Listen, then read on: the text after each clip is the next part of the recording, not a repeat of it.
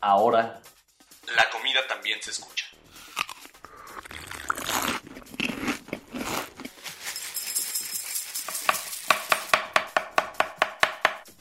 Bienvenidos Los sabores de México. a Sabores de México.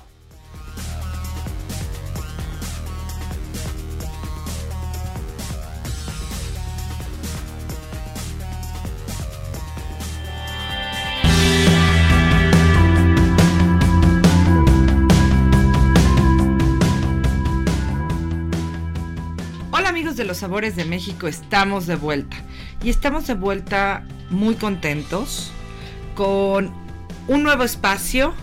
Eh, nos hemos independizado y bueno, pues ya estamos aquí listos para compartir con ustedes todas nuestras experiencias a la mesa, todas nuestras experiencias recorriendo el mundo y por supuesto nuestro amado México. Nos encanta el, poder regresar y poder compartir con ustedes todo esto, porque de alguna forma nos acerca más y nos da oportunidad de poderles contar más detalles sobre lo que vivimos eh, día con día en, pues ahora sí que lo que a nosotros nos corresponde, que es eh, visitar eh, restaurantes o incluso hasta un changarrito en la calle y hacerlo de manera individual, pero también con cómplices. Y bueno, también agradecer que, que, mi mejor compañero y mi mejor cómplice para esto sea eh, con quien me ha tocado vivir también la vida personal y él es Carlos Dragoné. Me ha tocado vivir, sonó como aquí nos tocó vivir. No, no me puedo deshacer de este güey, entonces pues viajo con él, ¿no? Es cierto. Así de- no, qué feo que ya- lo veas ya me así. jodí, No, no es cierto. Ok. Bueno, este, ya estamos aquí de regreso. Vamos a hablar. Las secciones van a seguir siendo las mismas. Y si ustedes escuchan ruidos, que estoy sacando un dulce. Pero las, las secciones Que eran míos. Eran. Exacto, eran. este, las secciones van a seguir igual. Eh, vamos a hablar de, de viajes, de comida, de recetas. Y por eso nos vamos a arrancar de volada con la receta de esta semana. Me están poniendo cara de que alguien quiere decir otra cosa. No, estoy diciendo que, o sea, no, no corramos, ¿no? Vamos con pasos poco a poco. No, esto de correr, oye, ya de por sí que me choca correr en los aeropuertos si tú quieres correr hasta en el programa. No, de ninguna manera, no me voy a dejar. Te voy a decir cómo no corres. A ver, ahí les va el primer consejo de la primera nueva etapa. No, perdón. De la nueva etapa de los sabores de México. El primer consejo. A él, si no le gusta efectivamente correr en los aeropuertos, la mejor manera de evitar eso es llegando a tiempo. Yo llego a tiempo. No es cierto. Claro que sí. Dime cuál este avión he perdido. Ninguno. Eh, uno a Chile o Brasil. Sí, Uno- no, no, fue a Chile, pero porque me equivoqué de día. no, y eh, cuando empezamos a andar, olvidaste tu pasaporte también. Ah, sí, pero no fue porque haya llegado tarde al aeropuerto. No simplemente no traías pasaporte, ¿no? Sí. Bueno, entonces vamos con la receta de esta semana y les vamos a platicar un tema. Eh, en este, este, este programa nos fuimos a Arizona. Vamos a hablar de Arizona porque hubo un montón de cosas que nos sorprendieron. Yo nunca hubiera pensado en Arizona y ahorita vamos a entrar de lleno en- como en un destino eh, que me iba a dar tanto, ¿no? Les voy a contar un poco, él sí les va a contar. Y además está muy divertido porque ella tiene una cosa favorita y yo tengo otra. Exactamente. Entonces, receta, recuerden, eh, la- las redes sociales no cambian. eh, evolucionamos, obviamente, nos encuentran como Los Sabores de México y el Mundo, esa es la nueva. Este, en Twitter estamos como arroba sabor México, en Instagram igual. El sitio ya lo saben, lossaboresdemexico.com. Hay una doble S por ahí. Eh, en breve, gracias a ustedes, de hecho vamos a estar teniendo que cambiar de servidores porque el tráfico está creciendo un montón. Hay un montón de gente nueva que se nos está uniendo, más todos los que ya nos estaban escuchando. Eh, ¿Quién más me falta? En Facebook estamos como Los Sabores de México Y el mundo. Y cualquier cosa que nos quieran decir es por esas vías. O inclusive nos pueden mandar un correo electrónico a contacto arroba lossaboresdemexico.com. Eh, si de pronto me tardo en contestarles, no se sientan ofendidos ni enojados. De pronto se me olvida checar ese correo, pero él sí está como más pendiente de él, ¿no? Entonces, receta, Arizona y lo que vamos a ver en los próximos días. Vamos a estar además de regreso en Los Sabores de México en un montón de plataformas. Poco a poco vamos a ir desactualizando. Bienvenidos. Los sabores de México y el mundo. La mezcla perfecta entre tradición y vanguardia. Pe- Pero, pero es que no me da tiempo, es que nunca aprendí a cocinar, no, no, no tengo el sazón, es que no sé usar el cuchillo, me voy a quemar. El sartén no muerde. Se acabaron los pretextos. Para comer rico, siempre hay tiempo.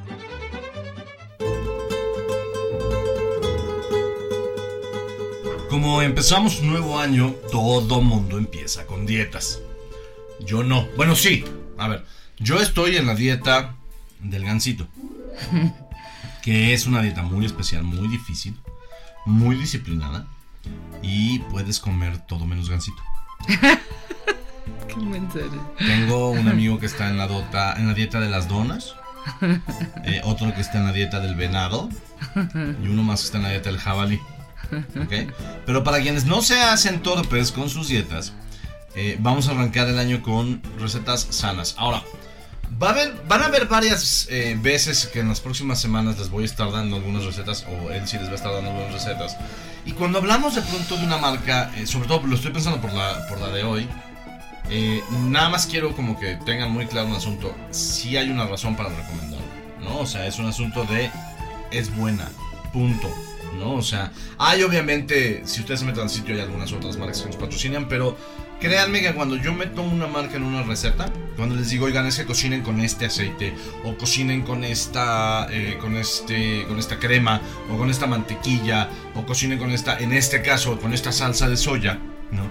Es porque ya hicimos un, chequeo de que sea una cosa de calidad y de que le vaya bien a la comida. Acuérdense que la cocina va de regreso hacia el ingrediente, hacia que el ingrediente tenga calidad, hacia que el ingrediente sea de calidad y que tenga toda la onda. Entonces, si yo les digo, vaya, o sea, nunca me van a escuchar decir, eh, por ejemplo, no sé, déjenme pensar en una marca que, sepa que es mala.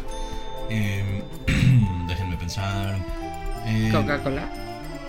Déjenme seguir pensando. este. No, porque además hay recetas, por ejemplo, para hacer un, hay, hay, una mezcla de, que, que, hacemos para carne que Ajá. lleva Coca-Cola. Que necesitas, que necesitas eh, ponerle Coca-Cola. Ay, sí, un filete que hace mi mamá muy bueno. Exacto. No, no, pero por ejemplo, estoy pensando. Si yo. Más fácil. Si yo les digo que vamos a hacer un sándwich, un pan francés, nunca me van a escuchar decirles que compren un pan bimbo. Porque pues es un pan de caja. De caja X, ¿no? Que no importa cuál que, escoja. Que, que yo creo no, espérame, sí importa, pero, pero, pero si, si nos vamos a poner tan específicos con el pan, pues mejor les digo cómo hacer un pan brioche y punto. Ok. No, o sea, cuando yo menciono una marca es porque, la neta, en términos de comida, es porque vale la pena usarla. Por la calidad, por el sabor, por lo que aporta, por salud, por lo que sea. Entonces, se los digo porque analizando ahora en esta nueva etapa lo que íbamos a poner, entramos en un debate de si decíamos o no decíamos la marca y entonces, y ¿saben qué? Sí, sí las digo. Cuando las digo es porque tienen razón. Y eso se los digo porque la ensalada de hoy lleva... Es una ensalada de sandía con aderezo de soya. Y les voy a decir cuáles son los ingredientes. Eh, recuerden, traten de buscar los ingredientes más eh, frescos. Y es importante también que cuando vayan a hacer una ensalada, eh, consideren el hecho de que si le agregan el aderezo, como es este caso, se la tienen que comer ya porque si no después eh, el, el, ingrediente se puede hacer feo, se, claramente se empieza a, a, oxidar y empieza a marchitarse. Entonces lo primero que tenemos que hacer es nuestro aderezo de soya y miel. Y para eso vamos a necesitar 3 cuartos de taza de aceite de oliva extra virgen. Y recuerden que el aceite de oliva extra virgen eh, se utiliza así solo y eh, no es el más conveniente para cocinar y a esto me refiero para, para ponerlo en una sartén. Entonces eh, utilicen el aceite de oliva extra virgen para sus ensaladas o como el punto final de un platillo.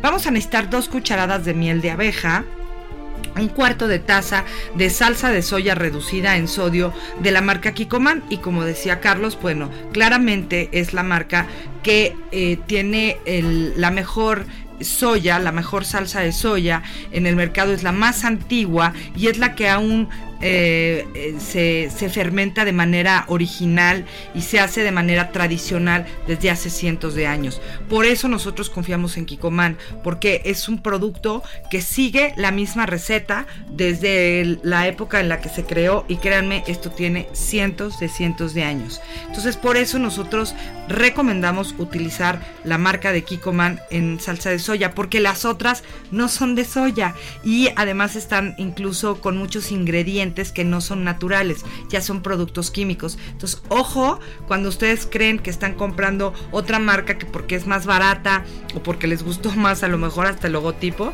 eh, tengan cuidado con eso porque no todas son salsas de soya 100% naturales y sin conservadores.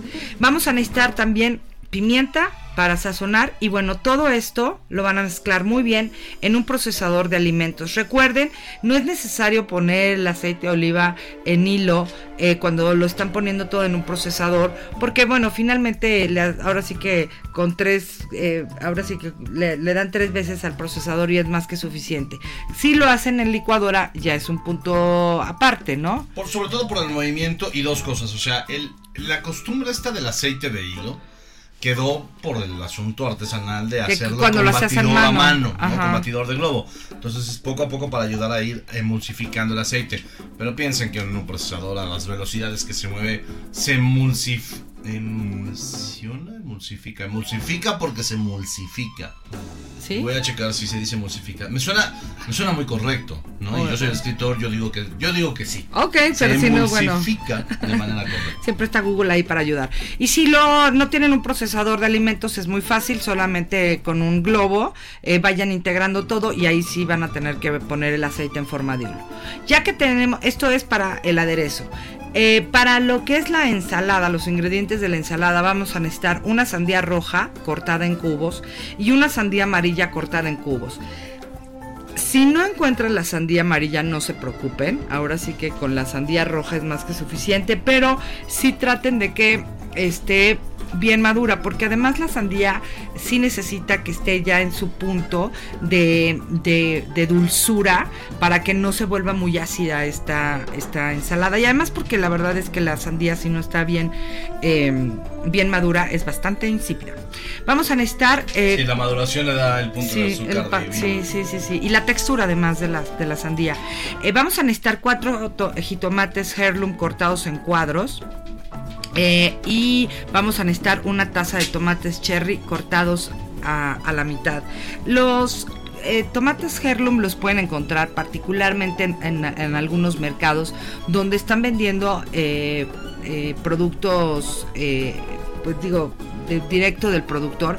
Hay un mercado del 100, le llaman, ahí en la colonia Roma, donde pueden encontrar eh, muy, muy productos muy interesantes, directo con productores y además lo que les da esto es variedad en, la, en, los colores y en las formas de los, de los jitomates.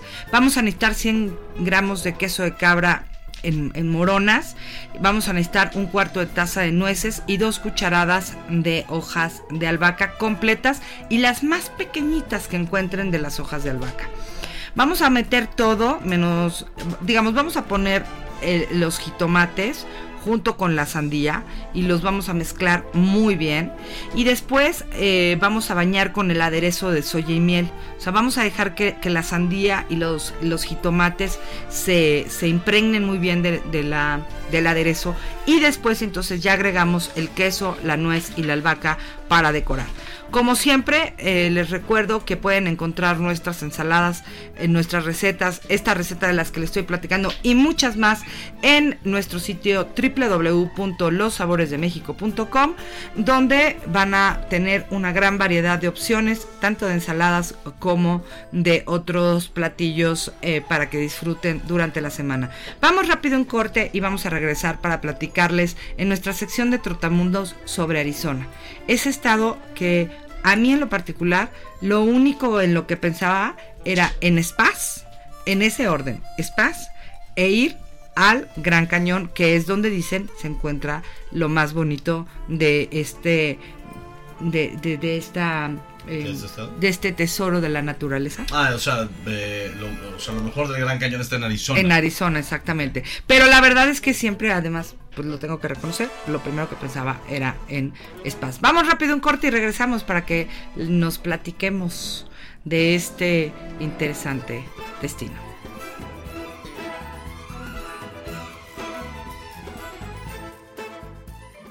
Los sabores de México y el mundo. La mezcla perfecta entre tradición y vanguardia. ¿Cuántas veces les hemos dicho que la cocina es el mejor lugar para convivir con la gente que quieren? ¿Recuerdan esa vieja frase de que el amor entra por el estómago? Ahora vayan a su cocina y hagan una lista de todo lo que quisieran tener y lo que les hace falta para preparar esa cena especial o ese antojo de fin de semana. ¿Es mucho? ¿Es poco? ¿Creen que es difícil de conseguir? Bueno, piensen otra vez. William Sonoma tiene todo lo que están buscando, sea lo que sea. Recuerden que la cocina es personal y, aunque a veces crean que no tienen todo lo que quisieran, es muy fácil tener lo que en verdad importa. Visiten www.williamssonoma.com.mx y pierdan el miedo a que su cocina sea perfecta. Nosotros ya lo perdimos.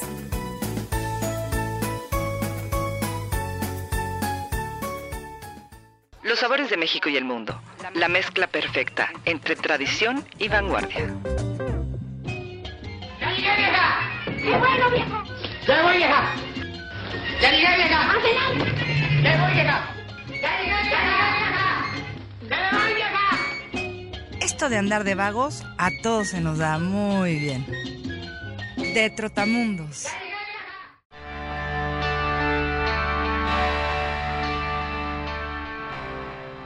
Estamos de regreso. Acuérdense www.lossaboresdemexico.com, eh, Twitter y E Instagram. e Instagram. Sí, por eso me trabé. El i me causó un conflicto. Twitter e Instagram, arroba Sabor México. Los Sabores de México y el Mundo en Facebook. Eh, nos pueden buscar en contacto arroba lossaboresdemexico.com. Y. ¿Qué fue lo que te sor- No, lo que, se- lo que te sorprendió? Bueno, sí, ¿qué fue lo que más. A, rasgos generales, sin entrar en. Porque fue un viaje de 10 días. Porque fue un asunto de cuatro ciudades dentro de Arizona. A- a grandes rasgos, en generalidades, ¿qué fue la cosa que más te sorprendió de esos 10 días en Arizona? Descubrir un destino que no tenía en mi cabeza. Y descubrir que Si escuchan un perro es que estamos grabando en casa y no he hecho un estudio de grabación, ¿ok? eh, yo creo que me, so- me sorprendió comer también. Ok. Eso fue muy sorprendente. Yo no esperaba comer tan bien en Arizona. Y me sorprendió descubrir que Arizona es mucho más que los spas y no vi el Gran Cañón.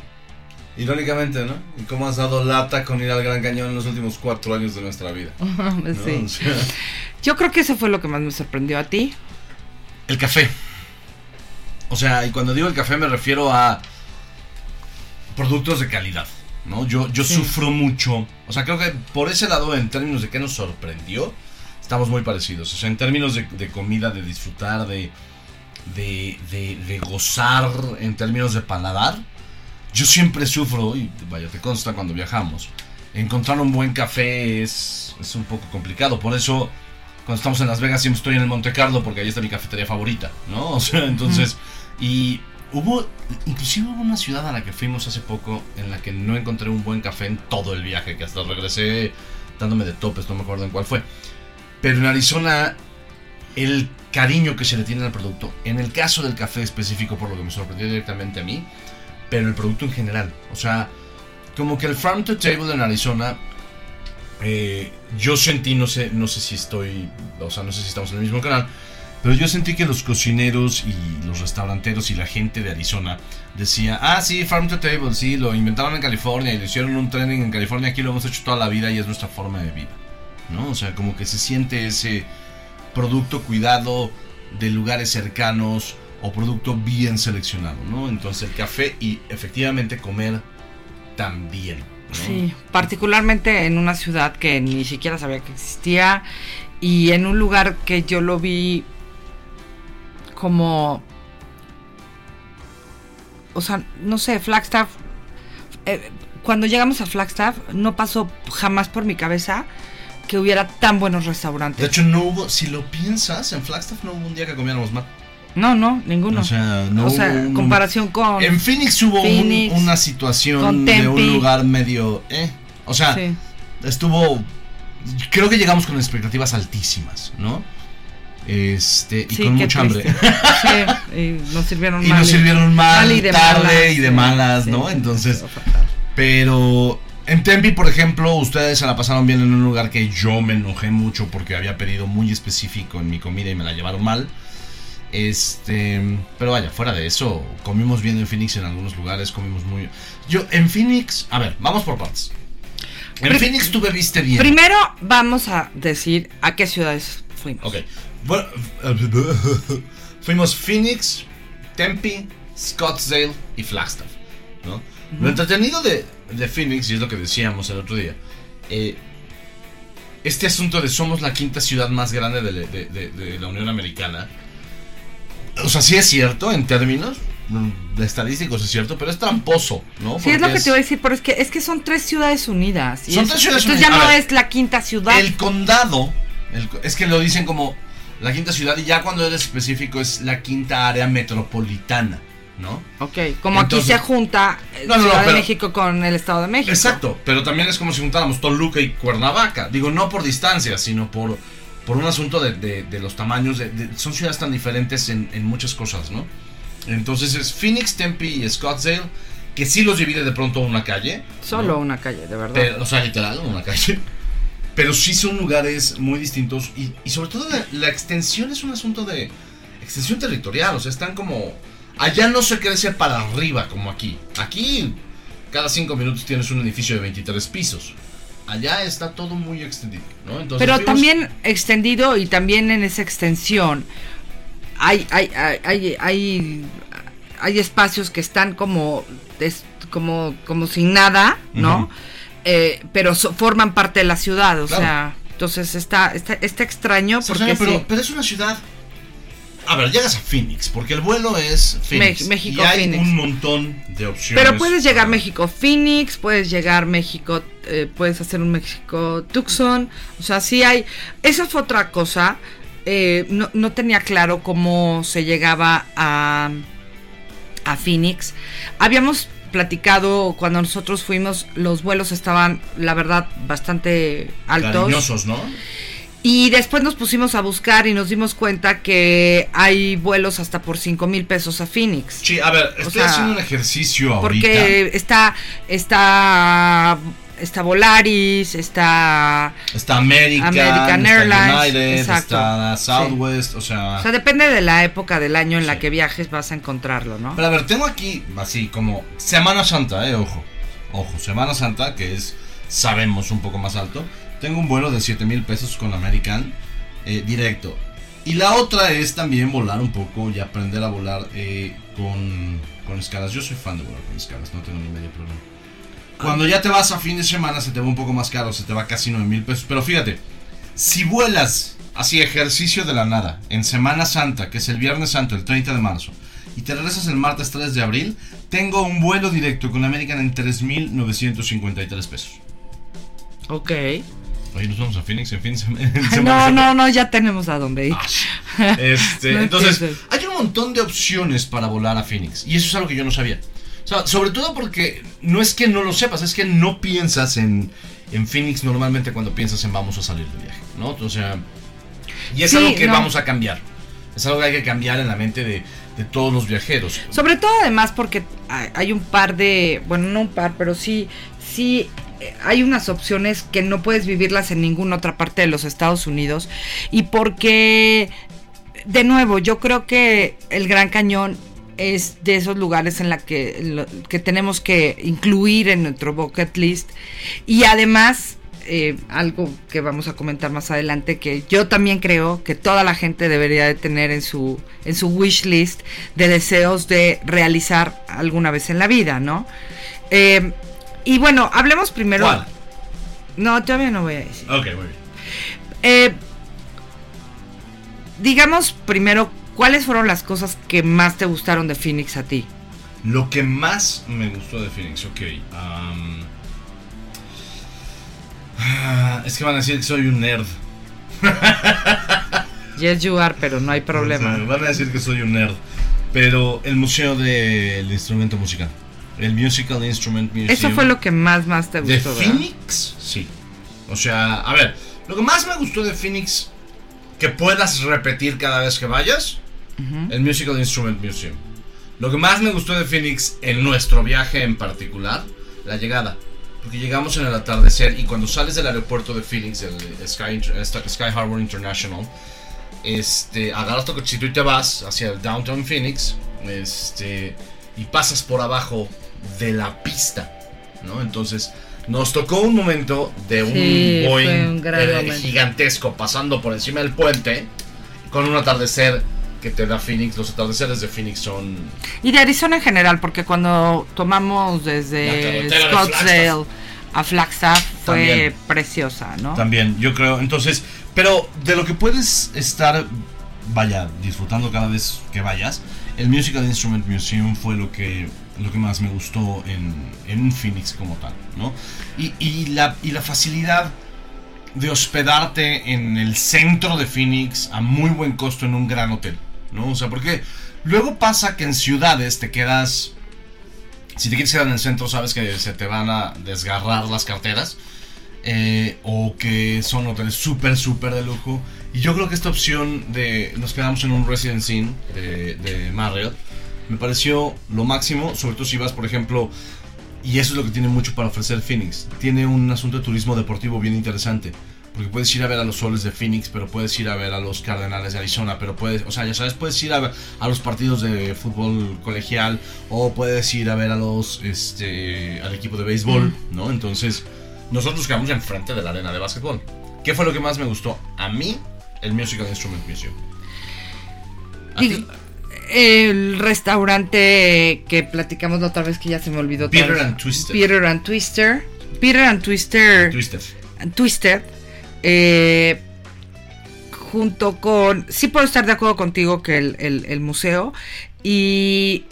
em, es que lo que me encantó de este lugar fue que hasta las palomitas estaban mega sabrosas.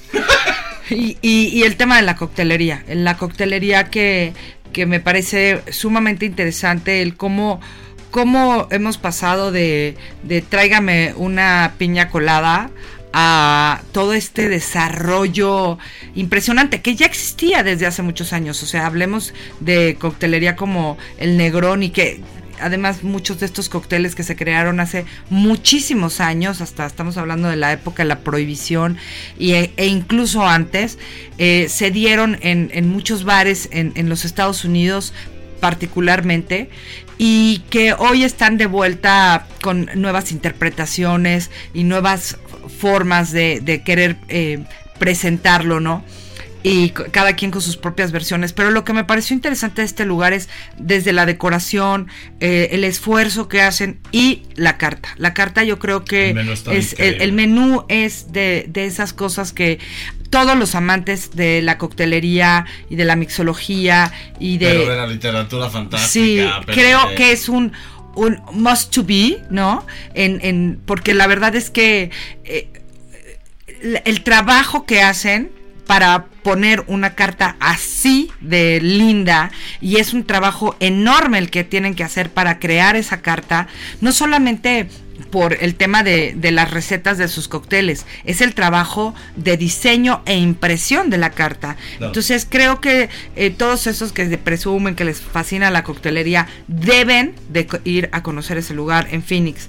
Y, y me gustó mucho eh, cómo eh, Phoenix es eh, una más de las ciudades que están tratando de renovar y de darle una nueva vida a su a su centro histórico, o su downtown, como le llaman ellos.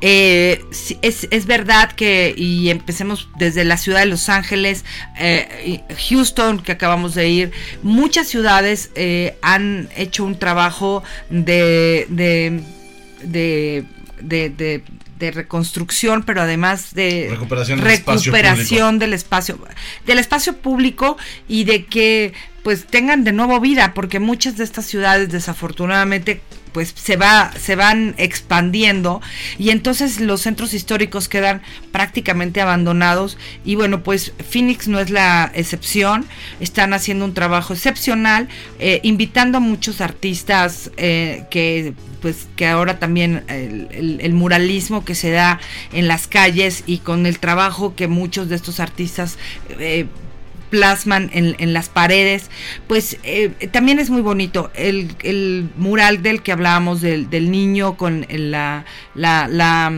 la regadera, que van saliendo pajaritos, que hace honor a toda la gente que, que muere eh, en las Sin nombre, calles, sin casa, sin sí. nombre, sin nombre, sin casa y que de alguna manera pues quedan abandonados. Yo creo que esa es una de las cosas que más me conmovió, además del, del- de la bicicleta. Pueden entrar a nuestro sitio y pueden buscar ahí eh, Arizona, pueden poner Arizona y van a ver ahí una serie de artículos que Carlos escribió que dice alguien que viene de allá, que viene de, que su familia viene de Arizona, que dice que es de las de los relatos más conmovedores que ha podido leer. Y, y bueno, pues es que Carlos es un contador de historias, es experto en eso y Hablan me bonito de parece. mí porque me quieren. No, no, pero independientemente de que lo quieren, y, y no soy yo quien lo dice, sino eh, no, me lo acaban de, de- de- de mencionar, porque bueno, al final del día eh, es importante compartir esa historia. Entonces yo creo que de, de Phoenix me quedo con eso. Creo que también tenemos que regresar porque después me enteré de muchos lugares a los que no Sí, fuimos. ya sé, ya sé, y, ya que- sé. y bueno, uno de ellos es el, el, el era cine con El cine, no, a ver, el bar cine Ajá, el bar cine. y el, de Arcadia. El o de, sea, sí, de los ju- juegos. juegos. Juegos clásicos de. Arcadia. Esos dos lugares a mí me, me llamaron mucho la atención y fue una pena que no pudiéramos ir y que no tuviéramos tiempo para ir. Pero creo que son de esos espacios que tampoco tan fácilmente puedes conocer en otro lugar. Yo al menos no había visto. Bueno, el de los juegos eh, de maquinitas sí, porque vimos hasta en Denver, que ahora sí hay que ir pero ahora que vamos a regresar, pero ese de, del cine con bar, porque además se veía que era un cine todavía a la antigüita, que tiene un bar ahí que creo que es de esos lugares que merece mucho la pena. Eh, sí están renovando el centro histórico de, de Phoenix y lo que faltó, yo creo que lo que le sigue faltando es como más vida. Creo que éramos los únicos en la calle, como dijimos, ¿no? Sí, yo creo que hay un tema ahí de. De- Que no de- está acostumbrados a estar Exacto, en la calle. de ir, de ir saliendo, ¿no? Digo, también. Toma en cuenta que están muy acostumbrados ellos en la vida diaria a estar en casa. Dijeron que había túneles, ¿no? Por No, la parte no, de abajo. confundido con Houston. Según yo no, no- Es que alguien mencionó que, que se comunicaban muchos en el centro histórico donde estaba el centro de convenciones. Según yo, o lo medio entendí, o a lo mejor me puedo haber equivocado, no lo dudo ni tantito. Este, pero sí fue. Es, es, es, es interesante ahí como. eh, pues lo que siento que le falta es vida, ¿no? Que, que haya más gente en la calle. Al menos, por lo menos, no en la época de verano, se entiende que están a más de 40 grados, pero, pero sí en la época en la que nosotros fuimos estaba bastante estaba decente. como bastante vacío, Sí, ¿no? De hecho. sí. Y luego sigue, siguió Scottsdale, que no fue tu ciudad favorita a mí de las tres que estuvimos. Vamos a hablar de este, porque Flagstaff fue como Otro- una extensión onda, del sí. viaje. Pero Scottsdale dices que yo soy una fresa y que por eso me gustaba tanto. Sí, sí lo eres. Pero no, no es así. Yo creo No, que. sí lo. No, no, no. A ver, yo creo que Scottsdale tiene. Tiene, tiene ese savoir faire que no encontré en Phoenix y que tampoco lo encontré en Tempe. ¿Y a ti qué te gustó más de Scottsdale? Híjole, de Scottsdale, el restaurante, la comida. ¿Cuál restaurante y cuál comida? Ah, O F&B. sea, F&B. bueno, no, a ver. No, es que, híjole. En Scottsdale descubrí el buen café. No, porque no había tomado en Phoenix. En Scottsdale es donde estaba eh, Press Roast Coffee, que lo, encontramos En el centro comercial. centro en Scottsdale Quarter. Ajá. Este. Me gustó. Hay varias cosas. O sea, todo tiene que ver con la comida. Porque me gustó lo que están haciendo para descubrir el centro. Eh, estos tours gastronómicos de restaurancito en restaurancito en restaurancito. Que vas desde un, una especie de salón de desmadre eh, y, de, y de música en vivo chiquitito con hamburguesas. Sí, en el- en- en antiguo centro histórico. espectacular. Ujú. Este, me gustó descubrir FNB, este lugar del que además tú sabes más porque te pusiste a, a- a platicar con él y averiguar más del tema de los vinos de, de Pablo Milich. Este, eh, me, así me encantó disfrutar y, y entender y descubrir la historia de un cocinero como René Andrade Como René. en Elements, el restaurante de... em, siempre se me olvida el nombre de ese hotel. Elements de... em, Ahorita Ahora- les digo. pero el restaurante Elements René Andrade. Así lo estoy buscando en vivo y a todo color. Este, en Sanctuary, ¿no? El, el restaurante El del- Sanctuary. del Spa Sanctuary, bueno, el del Resort Sanctuary. Entonces creo que lo que me gustó de Scottsdale es, evidentemente es una ciudad o es, es, es la zona, es, es de lujo, es volteas y en el estacionamiento hay, que en el estacionamiento de Mountain Shadows, ¿qué te gusta que había? 3 millones de dólares en los primeros 7 lugares de coches. O sea, que, wow. entonces, este, es, es la zona, es la zona nice, llamémosla así, es la zona de lujo, es la zona de, de, de- de mayor, es como ir a, es como ir a River Oaks en Houston, ¿no? Exacto. Pero lo que me gustó es que independientemente de, de eso, no, o sea, uno no te estafan, las cuentas no son altas. Me encantó True Kitchen, un lugar muy ligerito, muy tranquilo, con cocina muy, muy, muy, este, saludable, llamémoslo así. Con un concepto además de aquí se come bien y se come sano. Eh, me mandaron por las cocas cuando pedí mi coca, por ejemplo. No, No había Así- refrescos, no había refrescos. O sea, y además me volteó a ver con una cara de. "Eh, eh, eh, eh", ya sabes. Sí, bueno, pero cierto. tráeme una, un agua de pepino, ¿no? Este, Pero hasta creo que te ponían poner así como burbujitas en la. No, me dieron una limonada, de hecho. Ah, ok. Este. eh, la comida de Scottsdale es un lugar donde se come muy bien. O sea, yo sí creo que Scottsdale tiene esta. Esta cuestión de comer. De comer muy bien. Bueno, a mí. A mí, Scottsdale me dio la oportunidad de poder hacer finalmente un viaje en globo. Y, y- y previo a esto, quiero decir que yo tengo. em, no, superé el miedo a los a viajar en los aviones. Eso lo, lo- lo superé después de Sí, un si momento. no hacer este trabajo sería un poco. Sí, poquito complicado. Pero sí, bueno, supero eso, pero el tema de las alturas sigue siendo incómodo para mí. El, el asomarme desde un edificio de gran altura en una terraza o de incluso aunque esté cerrada con el puro vidrio, me causa vértigo, me causa un malestar, este, este vacío en el estómago es, es bastante molesto. Entonces, cuando nos invitaron a, a este viaje, nos que íbamos a tener oportunidad de poder hacer un viaje en globo. Entonces, eh, yo le comenté a la, a la a Karina de la oficina de CWW que representa al estado de Arizona que pues que no sabía si me iba a subir o no al globo, que era una decisión que iba a tomar cuando estuviéramos ahí por la situación que yo tenía. Y me comentó que ella también le tenía miedo a las alturas. Y que bueno, que finalmente, eh, pues eh, lo, hizo y que la experiencia de estar arriba era maravillosa y que no se sentía nada de eso que yo vivía en otras circunstancias y que no me lo podía perder, que, que hiciera un esfuerzo por, por subirme y por disfrutar del viaje. Yo creo que fueron muchos factores. La gente con la que íbamos se portó divino y en ese sentido a lo mejor no todos nos caen tan bien o no, no con todos vamos a terminar teniendo una relación más estrecha. Pero lo que sí es cierto es que fue, eh, fue tuve apoyo de todos, pero pues, particularmente de, de ti y ¿Quién es ti? tú. Ah, Ay, tú eres ti.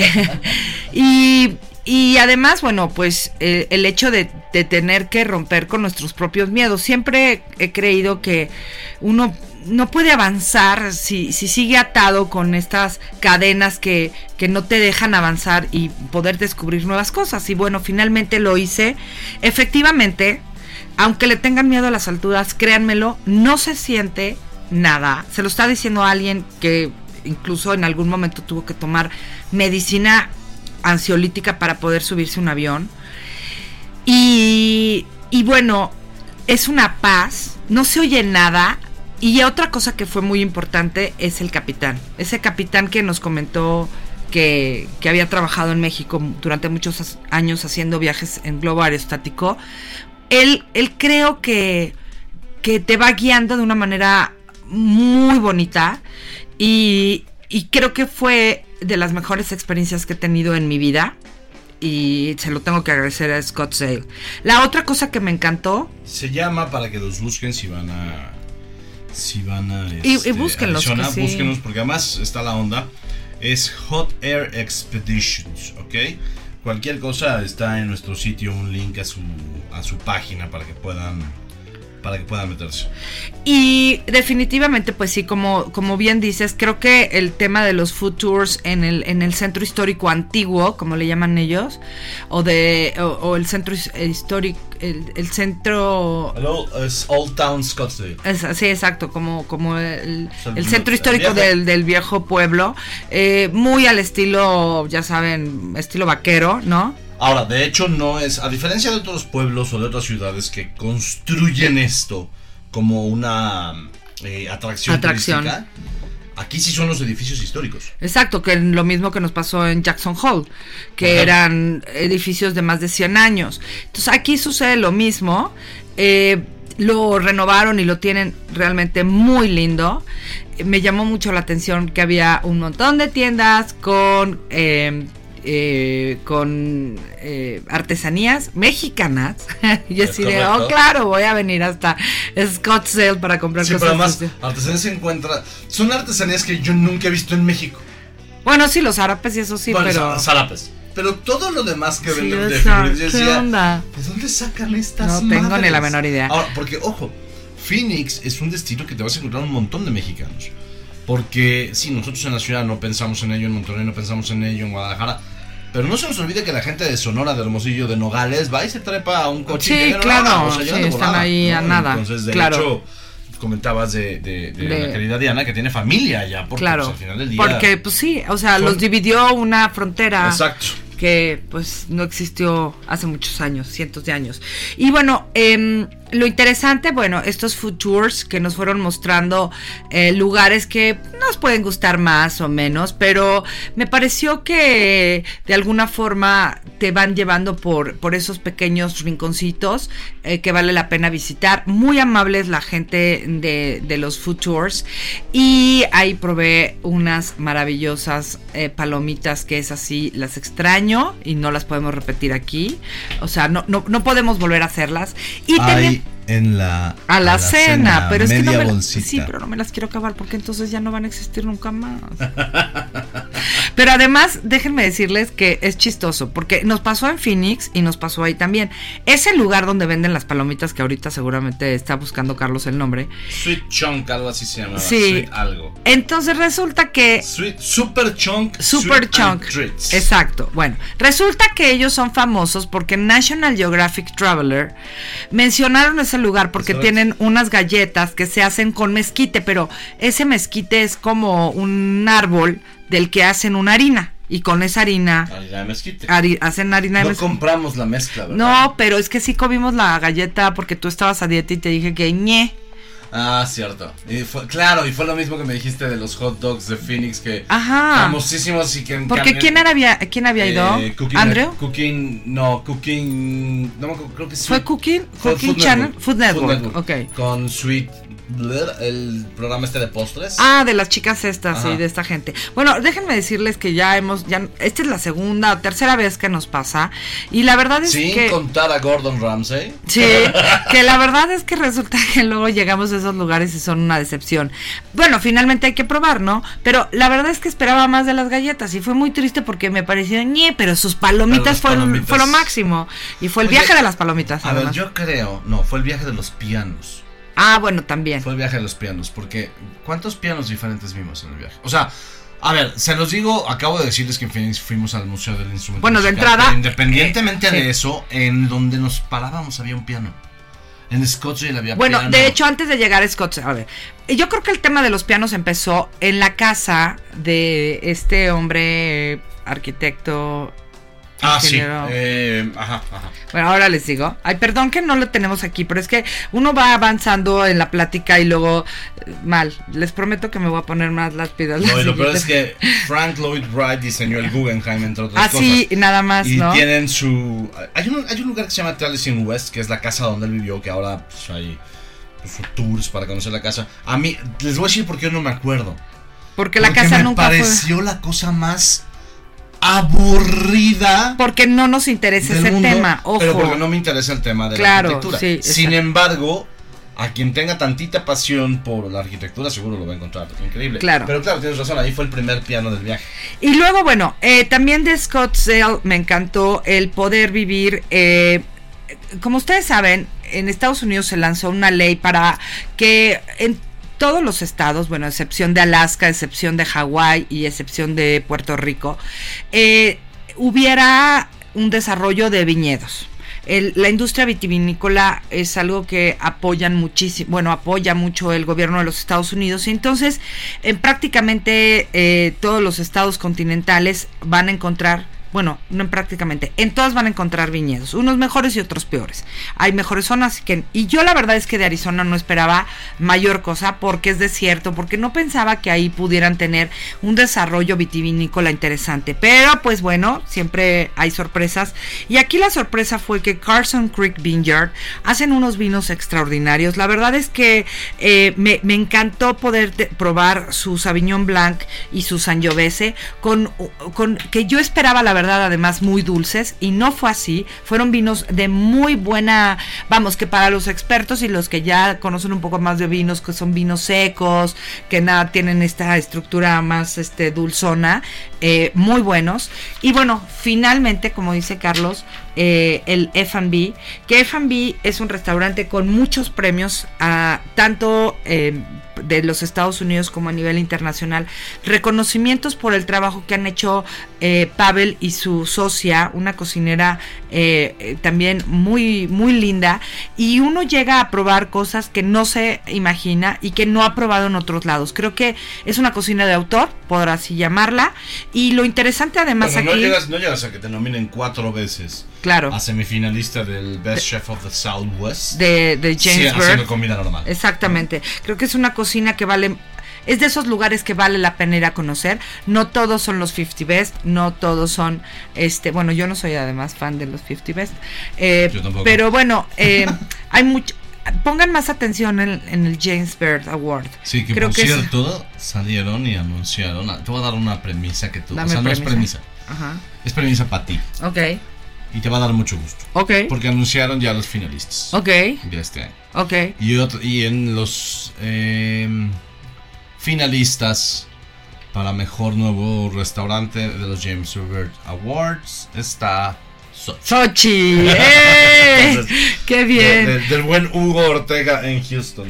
Y bueno, eh, que es mexicano mexicano y que también tiene una historia maravillosa. Entonces, Uy, sí, de hecho vamos a hablar de eso la próxima semana. exacto. Y bueno, eh, creo que es interesante y creo que es importante eh, decir que eh, eh, el, el- también el trabajo y algo que descubrimos en F&B fue justamente el probar uno de los vinos rosados que ha ganado premios contra vinos franceses eh, y que es el que produce Pavel eh, junto Pable. con Pable, eh, Pable Milich. Milich, junto con, con, con su familia y bueno, eh, digamos que se los procesan en, en una, en una bodega y, así los elabora.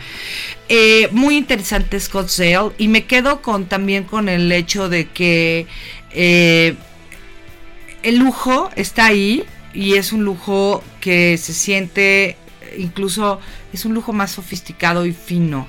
O sea, no, no es este eh, lujo burdo y de presunción que tienen en otros lados. Creo que es algo en donde se nota que Es un, es un asunto elegante. Eh, sí, muy, muy elegante. Y bueno, pues ahí está Elements que, que descubrimos con René, que wow, ¿no? Eh, Eh, eh. si no hubiera sido por Beto Lanz, ni nos enteramos sí. de ese cocinero. Bueno, es Adalberto Ríos Lanz. No sé por qué nada más usa el. Le gusta más Lanz porque es. Pues porque ya su identidad se volvió. Gente rara que se vuelve identidad de Twitter. Bueno, vamos rápido un corte. Vamos a analizar. Nos estamos alargando muchísimo en esto. Y todavía quiero contarles un poquito de Flagstaff y tantito de Tempe. De Tempe. Entonces, por lo menos para que podamos hablar de, de ello. Vamos, corte y regresamos.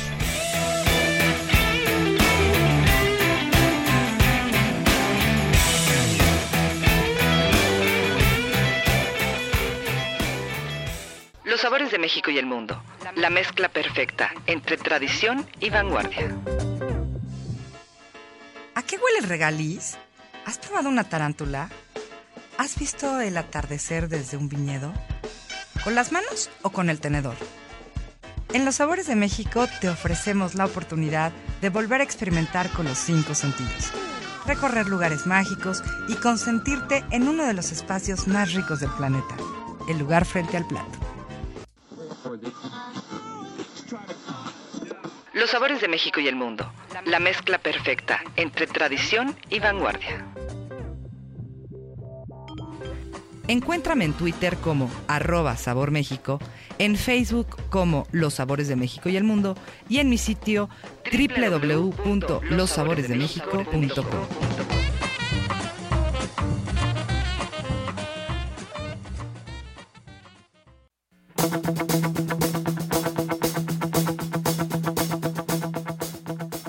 www.lossaboresdemexico.com en Twitter e Instagram arroba Sabor México Facebook Los Sabores de México y el Mundo Em, ¿Se me fue alguna? No, ¿verdad? No, creo que no.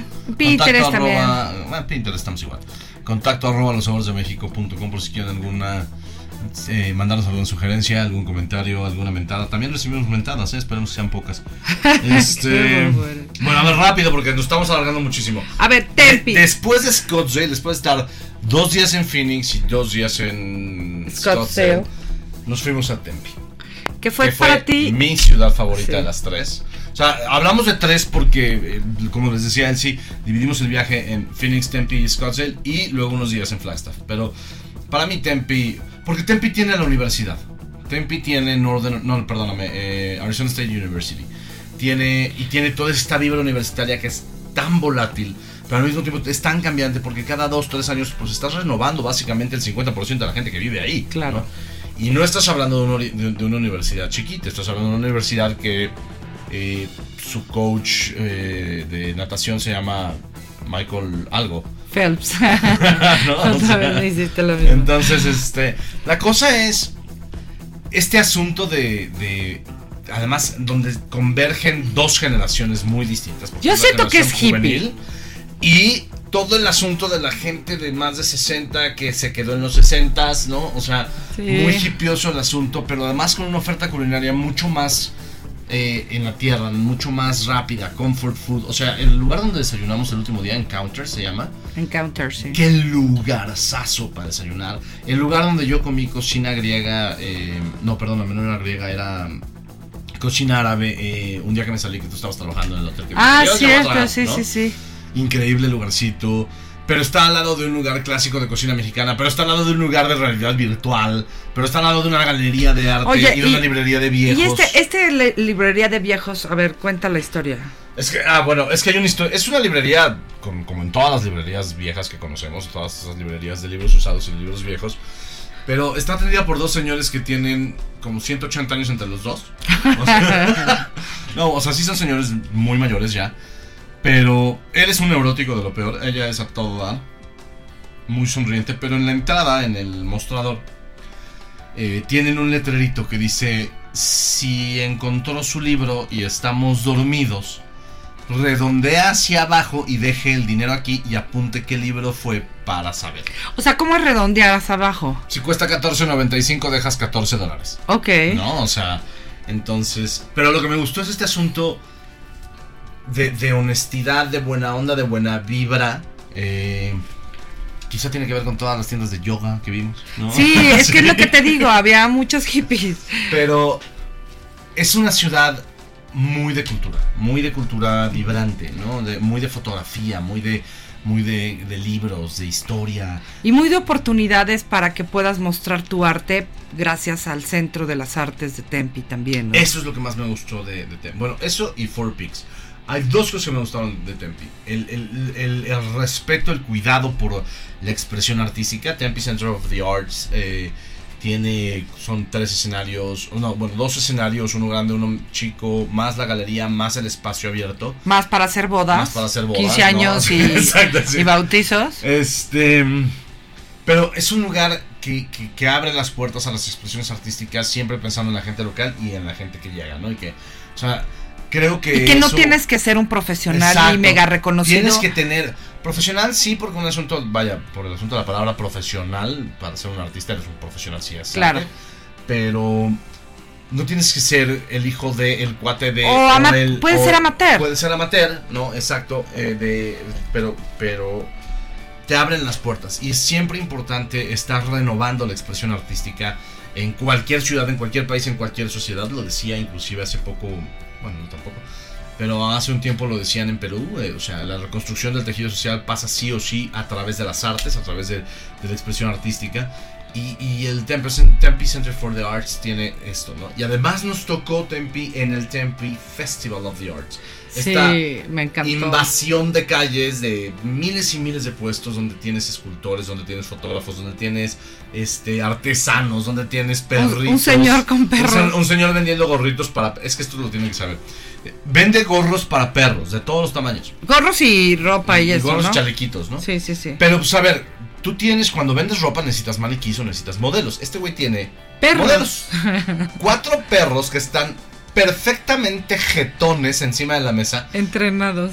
Y que los ves y le, le dices al señor, ¿es que están dormidos? No, están modelando, están trabajando. Están A trabajando. las 5 de la tarde les quito el gorro y entonces ya corren como idiotas, ¿no? Muy bien. divertido, pero sobre Sí. todo muy artístico. O sea, Tempe es una ciudad para... Yo creo que si tuviéramos que dividir en, en como, en, como, en, como en mercados, yo te diría que Phoenix es para el adulto contemporáneo, el adulto joven, el adulto de 30 a 40 años. Ajá. Scottsdale es de 35 para adelante, ¿cierto? Por- porque ya trabajas y te alcanza. ¿no? Ajá. Sí. Y, pero Tempe es... O sea, en el momento en que tengas permiso de viajar, solo lárgate a Tempe. ¿no? Sí, o sea, es cierto. 15, 16, 17 años hasta 25, 26, 27 años. La disfrutas más. Es donde está toda la buena vibra de, de- de el área metropolitana de, de Phoenix. De Phoenix. Y, y bueno, eh, de Four Peaks, tú que eres más experto en. Fourpix lo que tiene es una cervecería. La comida es comfort food. Porque es eso, es pizza, alitas, dedos de queso, este, nachos, todo eso que ustedes comieron y que yo comía mi estúpida Ay, hamburguesa sí, es sin pan. cierto, porque Es que yo iba a a dieta. Pero lo que sí tiene es. Son cervezas que tú y yo conocimos en Denver, en el Great American Beer Festival, unos meses antes. Y es una de las cervezas más premiadas en Estados Unidos. O sea, Four Peaks tiene veintitantas medallas en los últimos 10, 12, 15 años. Este, y estás comiendo en la cervecería. No es como. ¿Te acuerdas que fuimos en San Diego a. um, ay, ¿Cómo se llama? Stone Brewing. Stone Brewing Company. Ah, claro, claro, claro, claro, claro. Este, lo que tiene, por ejemplo, Stone Brewing es un restaurante creado a partir del espacio de Liberty Station. Acá no. Acá estás comiendo y el restaurante está puesto junto en medio y adentro de la cervecería. Estás comiendo al lado de los tanques, estás comiendo al lado de los, co- de los costales de, de, de lúpulos, De de, lúpulos, ingredientes, de todo. Entonces, Y es, es interesante porque yo no me hubiera imaginado que en Tempe estuviera justo la cervecería de una de las cervezas más premiadas en los Estados Unidos. es una joya. O sea, Y, y antes de terminar de hablar de Tempe, o como para terminar de hablar de Tempe, creo que otro lugar que a mí me gustó mucho, pero que tú no eres muy fan, es el eh, Desert Botanical Garden o el Jardín Botánico del Desierto. tiene que- unas bancas para sentarse a esperarte no, recuerda que vimos cosas muy lindas y yo creo que es, es, es, es difícil poder eh, identificar toda la vida que hay, eh, tanto en plantas, flora y fauna del desierto y eh, aquí podemos encontrarlo mm, de manera muy lindo. Eh, y de ahí nos fuimos a Flagstaff. ¿Y cómo llegamos a Flagstaff? Bueno, llegamos a Flagstaff porque yo, a ver, rápido Si, les viera, cuento, si vieran el mesa- letrero que me puso. Si es vieran censurable. Muy censurable. Este, llegamos a Flagstaff porque yo estaba en una reunión en Washington en IPW checando sobre destinos para esquiar y disfrutar la nieve. Y curiosamente y casualmente estaba alguien de Flagstaff ahí y me dijo, pues vente a esquiar a Arizona. Y yo decía, ay, sí, cómo no Arizona. Ahora resulta. Pues resulta que Flagstaff está en medio del coconi del co siempre hago lo mismo. Coconino, ¿es coconino o cocosino? Ahorita les digo. Este, pero está en medio de un bosque, en medio de la montaña. O sea, a ver, ojo, suben más de mil metros de elevación de Phoenix a Flagstaff, ¿eh? Coconino, ¿sí lo dije bien? Sí. Este.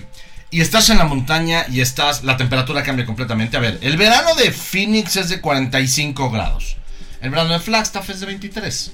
Sí, claro. ¿no? Hay O una enorme es diferencia. completamente templado es, y es un pueblo increíble porque además es un pueblo histórico, es un pueblo, pues obviamente la gente que iba moviéndose. ¿Cómo le decías eh, que es un pueblo te qué? Ah, ahí voy, ahí voy, ahí voy. Ahorita voy a decir esa parte, pero la parte de Flagstaff lo que tiene es que es un pueblo que conforme se iban moviendo al oeste descubren este pequeño oasis en medio de un maldito desierto que te está quemando el seso. Sí, claro. que te quedas, ¿no? Claro. O sea, y entonces ahora hoy Flagstaff es una ciudad STEM.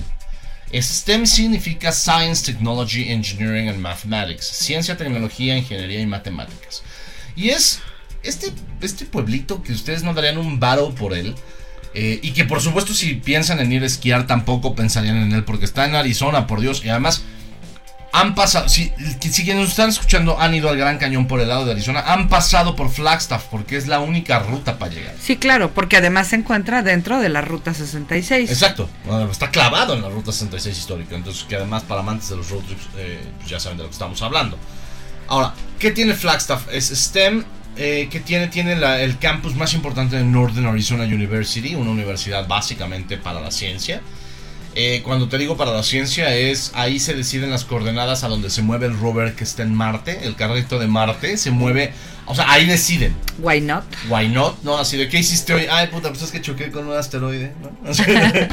Este, y, y no es no es casual, históricamente ha sido una ciudad eh, científica. Ahí se descubrió eh, Plutón. ¿no? El Sí, en el, observatorio en el- sí, que yo nunca había estado en un observatorio y la verdad fue también una de las experiencias que me faltaba vivir y que bueno, finalmente se dio la oportunidad de que fuera ahí.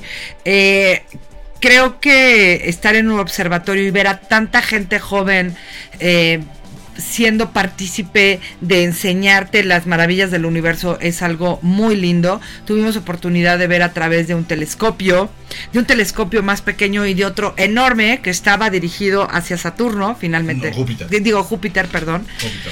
Eh, bueno, ya vimos a Júpiter un poco más de Yo cerca. aprendí que llevaba 38 años creyendo que la osa menor era una conjunto de estrellas bastante insignificante. Sí, que no O sea, lo literal, es, El sí. chavo volteó y me dijo, no, no, la osa mayor es como 7 millones y medio de veces más grande. más que grande, eso". claro. Eh, y, y bueno, ir en la noche y ver que van familias con niños y ver que van parejas con sus bebés. Ahora, Flagstaff tiene una cosa increíble. No hubo una cosa, como decíamos al principio del programa, no hubo un lugar en donde comiéramos mal. No, fue increíble. Y fue el único lugar donde medianamente no me viste odiando la Navidad, a pesar del hotel en el que nos quedamos. Claro, porque nos quedamos en The Little America, un hotel mm, que les invito si tienen hijos eh, a que entren y vean porque hay una empresa que de un señor que tiene mucho dinero y que decidió que iba a crear el em, North Pole Experience. North Pole Experience. Y, y lo que con este señor vamos a vivir y los niños van a poder vivir es la visita al taller de Santa en el Polo Norte. Hay mexicanos yendo, nos dijeron que varios mexicanos, Muchos. muchos, inclusive tienen camiones de México. Claro, y eso está bien interesante. Y bueno, lo bonito es que llegamos a este hotel que está mega decorado de Navidad y había cientos de niños corriendo por todo el lobby. Y aquí tenemos a un Grinch, no solo en la Navidad, sino también de oír a los pequeñines gritando por ahí. Pero entonces resulta que tienen su check-in aparte y todos andaban como en pijama, o sea, no entendíamos nada. Y bueno, cuando llegamos a la recepción, la chica del front desk eh, que nos estaba haciendo el check-in en el hotel, nos explica que bueno, pues que era toda una experiencia hacia el Polo Norte y que... No, no, nos dijo, es que van a ir a conocer a Santa, a van Santa, al taller de Santa. Al taller de Santa. Y yo así, ah, qué padre, pero ¿dónde? Y volteó la chava, pues en el, el Polo Polo Norte, ¿no? o sea, como diciendo, no va a ser que algún chamaco ande por aquí y ya, la, te- ya les deshaga toda la ilusión. Fue de verdad que muy lindo, el hotel muy bien ubicado. A mí lo que me gustó mucho fue poder salir a la, al, al, al- al- como pues, al la balconcito y poder ver liebres y un montón de animalitos de la creación por ahí dando vueltas. Eh, y un hotel bastante confortable. La verdad es que yo, yo, yo diría que yo me quedaría ahí siempre. Yo de hecho, de, a ver, anduvimos por Flagstaff manejando un ratote, Sí. varios días. Eh, fuimos a intentar esquiar. No esquiamos porque, híjole, Qué triste neta, la realidad. Al, al- al- al próximo que me diga que no existe el calentamiento global, lo voy a mandar a Flagstaff este invierno. Pobres, Sí. no han- no- o sea, llevaban, cuando nosotros fuimos ya llevaban un mes de retraso en la nieve y no les, ha, no les ha nevado nada, les ha nevado en toda la temporada de nieve eh, 29 pulgadas, que no es Nada. No han podido abrir todos los, todas las pistas, entonces, este- porque este es un año pues, cálido, ¿no? Entonces, eh, pero fuimos a, a Arizona Snowball, que tiene 56 pistas diferentes, 18 lifts, tienen un montón de cosas, este, y pistas que pues desafortunadamente no pudimos eh, disfrutar. Sí, caray, fue una Bien. pena y, y la verdad es que, bueno, siempre queda la, la oportunidad de, de regresar. Tenemos el reto de regresar. Y otra cosa que me gustó mucho fue este viaje en el, en el tiempo, ¿no? Por un túnel del tiempo que se puede disfrutar a través del, del tour dentro del Riordan Mansion State Historic Park. ¿Y qué tiene de importante esto? Bueno, pues que estos hermanos, dos hermanos, dos familias y el inicio de toda una, de toda una ciudad. eh, primero llegó el hermano mayor, finalmente él crea una empresa eh, dedicada a, a la madera y luego estos hermanos eh, llegan se casan con otras dos hermanas y crean una empresa que da todo el servicio para todo el tema del ferrocarril y además haciendo más grande la empresa maderera que tenían.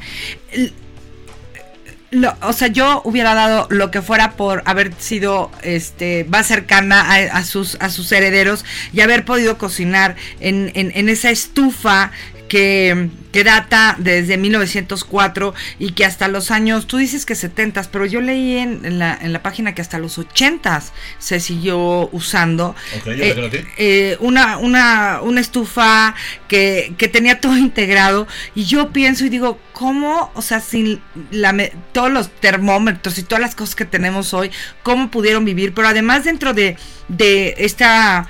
eh, digo de, de- de- de esta antigüedad había cosas súper modernas como su su este su refrigerador y ver que pues si quisieran podría seguir funcionando son esos viajes en el tiempo que la verdad nos, nos enseña eh, de lo afortunados que somos hoy en día por todo el acceso a la, a la facilidad ¿no? que tenemos eh, para, para la vida. Y algo de nuevo muy interesante, el tema de la gastronomía. La gastronomía en Flagstaff, eh, yo puse en, en Instagram y si pueden visiten nuestro nuestro sitio arroba sabor México eh, eh, sigan nuestra cuenta. Y ahí van a ver una fotografía que se ven como unos banquitos y personas sentadas y luego ya hay eh, unas fotos de, de unas un- una sidra y, y todo esto dentro de un lugar que se llama Tourist Home All Day Café que de entrada pues la verdad es que no había ningún turista y yo puse un mencioné algo eh, referente a que si ese lugar existiera en la Ciudad de México trasladaría ahí mi oficina y Pues. Y no, pero es que yo decía que si estuviera en la Ciudad de México trasladaría ahí mi Pero oficina. ya sabes lo que dicen, si la montaña no va, Claro. Mahoma, Mahoma va a la montaña. Y yo creo que lo interesante de este lugar es la felicidad con la que todos atendían. O sea, se veía que todos eran muy felices ahí. Y el cuidado tanto en lo que venden, eh, desde vinos enlatados, eh, cervezas en botellas con unas etiquetas muy divertidas. Eh, ahora sí que la amabilidad y lo afable que es acercarte a cosas tan buenas. El café que venden, que, que compran en la, en la cafetería, de, bueno, en donde procesan el café enfrente, que nunca es- pudimos estar. No, porque, porque trabajan muy Porque ya solo Fire abren de 7. Creek Coffee se llama. Exacto, y es que nada más abren de 7 a 1 de la tarde. Pues creo que ahí fue uno de, de los momentos con encuentro gastronómico que me llamó mucho la atención y que de verdad yo digo, es que ¿por qué no te podemos tener una cafetería así aquí en México? Y vamos, que están muy lindas las de Cielito y las que ustedes me mencionen, pero lo, lo cozy, lo, lo agradable, lo... Es que no encuentro palabras así como para describirles lo, lo a gusto que uno se siente en ese lugar. Y, y pues la comida, la comida era la, la comida también era muy buena. Parte también de lo que a mí me llamó mucho la atención fue poder ver cómo vivía la gente hace miles de años en el Walnut Canyon National Monument. Y tú de ahí, bueno, también pudiste ver los inicios de los Hopis, ¿no? Que, que vivieron Lo que en esa es que zona. eh, esa zona es una zona, es eh, zona navajo. Pero había hopis, había navajos, o sea, hay como varias eh, culturas nativoamericanas. Y Northern Arizona University tiene un museo eh, que está básicamente enfocado en dos cosas. En, eh, digamos, el asunto del- de la prehistoria en, en el... en- Tú pudiste tocar un, un hueso, un ¿no? fósil, un hueso de dinosaurio, es correcto, Sí. con mis manitas, ¿no? Porque lo que tiene No, no es puedo que- creer que te dejen tocarlo. No, sí, pues a mí me dijeron que sí. O sea, a mí me dieron permiso. Y tampoco es que sea yo el presidente, ¿verdad? Entonces, este, lo que tiene el, el- el Northern Arizona Museum eh, es eh, un, un- un tema de proteger y, y- y difundir las culturas eh, eh, nativoamericanas, sobre todo la Hopi. Entonces tiene, tiene varias este, exhibiciones sobre ello, tiene aprendí sobre todo, nosotros les llamamos aquí pues, imágenes, santos, ya sabes. Ellos tenían unas cosas que se llaman cachincas, Ajá. cachinas. Ah, sí, claro. Las cachinas. Y lo que tienen las cachinas, por ejemplo, pues, tienen un asunto de. de. de, este. son las representaciones de, de- de los espíritus de poder de estas. de estas eh, culturas, ¿no? Pero además lo que tiene es, es el, el asunto de la placa de Colorado que le llaman, de Colorado Plaque. Que es una. ¿Qué es la placa? pues, es, un- es una larga historia, pero es básicamente un, una zona eh, enorme que abarca Colorado, que abarca Arizona, que abarca eh, ciertos estados, que es donde está como la mayor información de todo el asunto de la era prehistórica y los Ah, dinosaurios, ok. y etcétera, etcétera, etcétera. Entonces, eh, Northern Arizona University Museum, que tiene varias exhibiciones, que está ahí en Flagstaff, te da como toda la opción de, de agarrar y, y disfrutar eh, el arte y disfrutar la historia desde otro punto de vista, así como tú disfrutaste Walnut Canyon, que yo también, o sea, que sí, te, te preguntas cómo le hacían para vivir Sí, aquí, no manches. ¿no? Pero, ahora, ¿cómo llegas a Flagstaff? Ahorita, nada más llegas, pues vuelas a Phoenix, manejas dos horas. Pero resulta que nos acabamos de enterar que va a, haber un- va a empezar a haber un vuelo diario de Los Ángeles A a Flax. Flagstaff muy barato. Entonces, vaya, los que nos escuchan en la frontera, los que nos escuchan en Los Ángeles, los que nos escuchan en, en Tijuana, en Baja California, en Ensenada, en Mexicali, pueden a partir de marzo nos dijeron que estaba Ajá. el vuelo de hacia Ah, de Southwest. ¿no? Creo que es de Southwest, no estoy totalmente seguro, ahorita te digo. Y es que bueno, lo interesante es que para ir al Gran Cañón hay que pasar por Flagstaff. Entonces a lo mejor pueden hacer una ruta ahí Yo interesante. sí, yo sí incluiría, este, sin duda Flagstaff un día. O dos, no es más, dos. O sea, te quedas, comes, cenar en Bricks, por ejemplo. Ah, wow, qué o sea, qué, bueno. lugar. Sí, wow. Desayunar en Tourist Home, te vas al Cañón Walnut, te vas a Northern Arizona University, te vas a cenar a Bricks y de ahí te vas al observatorio, ¿no? Y al día siguiente te vas a eh, desayunar a Tourist otra vez, a tomar un cafecito de... Porque Fire Creek tiene dos, tiene este taller de degustaciones Ah, claro. y enseñanza del café y tiene eh, pues, café, la cafetería ¿no? O sea, y luego te cenas en, eh, ¿cómo se llama este lugar divino que fuimos al ladito de Tourist Home? Que de hecho es parte de... Ah, los- pero no nos que no cenamos ahí. No, entonces, sí ¿cómo el que cenamos? No me acuerdo, que también cenamos re bien. Donde cené la chuleta gigantesca. Eh, No, la chuleta fue en Bricks y en el otro son, cené, cené la carne. No sé, bueno, no importa. Este, pero sí me quedaría, sí pensaría en agregar al viaje un par de noches en Flagstaff, un par de días en Flagstaff. Sí. ¿no? So- y además para que pasen a visitar uno de los hoteles más creepy en el universo, que se llama Waterford Hotel Flagstaff, que yo de ninguna manera me hospedaría ahí, pero pues sí visitarlo y yo definitivamente no hubiera ido sola a visitarlo. O sea, y sola tampoco ¿El junto con sí, ni con Lo el que tú no gerente. harías es quedarte en el Weatherford. No, ni tampoco, o sea, si no quedarme, o sea, la visita estuvo simpática, pero porque no iba sola co- con, el gerente, porque el gerente está igual de creepy, pero bueno. Y, y, y- y definitivamente creo que eh, todavía falta mucho por conocer, pero sí, Sí, a ver, en el, rompimos camino, con... en el camino está Sedona, está Mesa, o sea, sí, Sí. nos perdimos un Que en Sedona es donde realmente están los spas a los que yo siempre he soñado ir. por el pero, lodo de Sedona. Pero pues me enteré Este programa se después. está haciendo muy, Muy la- muy largo. Pero Hay bueno. un montón de textos en el sitio para que vean Flagstaff. Lo que sí les podemos decir es tu conclusión de Arizona. Mi conclusión de Arizona, que la comida, o sea, creo que es un descubrir una gastronomía que uno no espera en un lugar don- en medio del desierto. Mi conclusión de Arizona es que hay que regresar. Eso ¿no? definitivamente. Vamos a un corte, regresamos porque hay que contarles rápido las tres cosas que importan esta semana.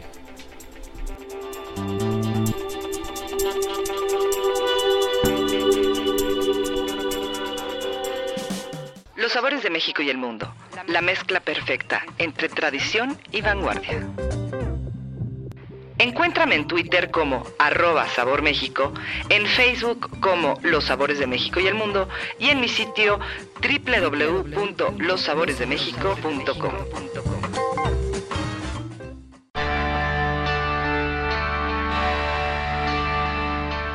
Bueno, estamos de regreso para cerrar rápido el programa. Tres cosas, tus tres cosas básicas para esta semana.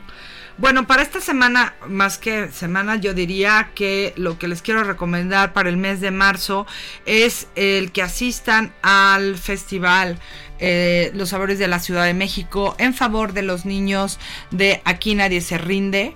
Eh, que bueno, básicamente enfocan sus esfuerzos para apoyar a los niños que sufren y padecen cáncer de médula o de leucemia. Ese sería el, el- número uno. Eh, eh, también está durante el mes de marzo el Russian River Wine Road, eh, Barrel Tasting, eh, está Taste of Bale, eh, y ya tienen que empezar a ver las fechas para el Festival de Conchas y el Vino en Ensenada, porque se acaban muy rápido los boletos, entonces yo les recomiendo que ya empiecen a ver eso, porque también si no se van a quedar sin nada. Y que empiecen a hacer las reservaciones para... Vegas on Court, tres cosas de este lado. Número uno, Vegas on Court ya lanzó su calendario. Hay cosas que se están acabando. Tienen que ir al Grand Tasting, tienen que ir al Picnic in the Park, tienen que ir a la, la cena de aniversario de, de Nobu, a la cena de homenaje a Frank Pellegrino, el señor Frank Pellegrino que falleció el año pasado. Ay, y se me hizo nudo en la garganta porque a mí me callaron re bien. Este, pero eh, va a haber, un, va a haber dos, dos eventos en Raos. Uno es el homenaje a Frank Pellegrino Sr., que falleció en enero del 2017, y otro es el brunch con el que siempre cerramos cada año. eh, Y creo que además el, el tema de eh, tan solo ir a Las Vegas, a Vegas on Cork para vivir el picnic, a mí me parece uno Lo- de sus grandes nomás. eventos. Los dos grandes eventos de ese, los tres grandes eventos de este año son el Picnic in the Park, eh, el Speakeasy que van a ser en el Mob Museum y el Grand Tasting. Y el Grand Tasting. Pero ahora, el problema de, de Vegas on Cork es escoger uno. Bueno, se nos acabó una hora. Yo, yo, creí que, yo creí que no íbamos a poder llenar una hora de programa. No, bueno, claro que siempre lo vamos a poder llenar. Yo quiero recordarles que nos pueden encontrar en www.lossaboresdemexico.com. Ese es el sitio de Los Sabores de México y el Mundo donde van a poder encontrar todas nuestras reseñas, todas nuestras experiencias, todos nuestros viajes, todas nuestras crónicas y sobre todo también muy buenos platillos para que le quiten el temor a quemar el agua y a que el sartén los muerda.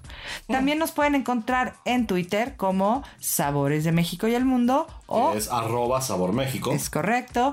También nos encuentran en Instagram como Los Sabores de México y el Mundo, arroba Sabor México. Y en Facebook sí, como Los Sabores de México y el Mundo. Ya saben, Twitter, Instagram, Pinterest, arroba Sabor México, en Facebook Los Sabores de México y el Mundo.